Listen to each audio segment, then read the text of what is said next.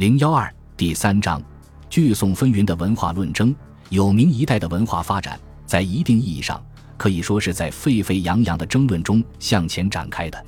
极端专制的政治和文化体制的建立与资本主义生产方式的萌芽滋生，不仅标志着中国的封建社会进入了它的衰老时期，也决定了该时代文化发展的丰富性和复杂性。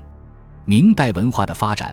先后经过一个由沉寂到活跃的历史过程，其中弘治、正德之际是发生突变的时间分界。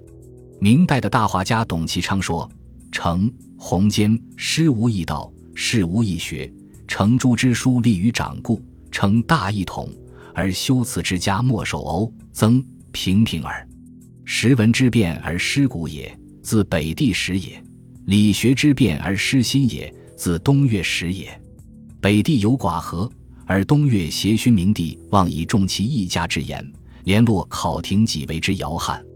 明代的文化论争，也正是在弘治、正德之际，分别由李梦阳发动的文学复古运动和王守仁发动的新学运动，在文学界和哲学思想界拉开帷幕的。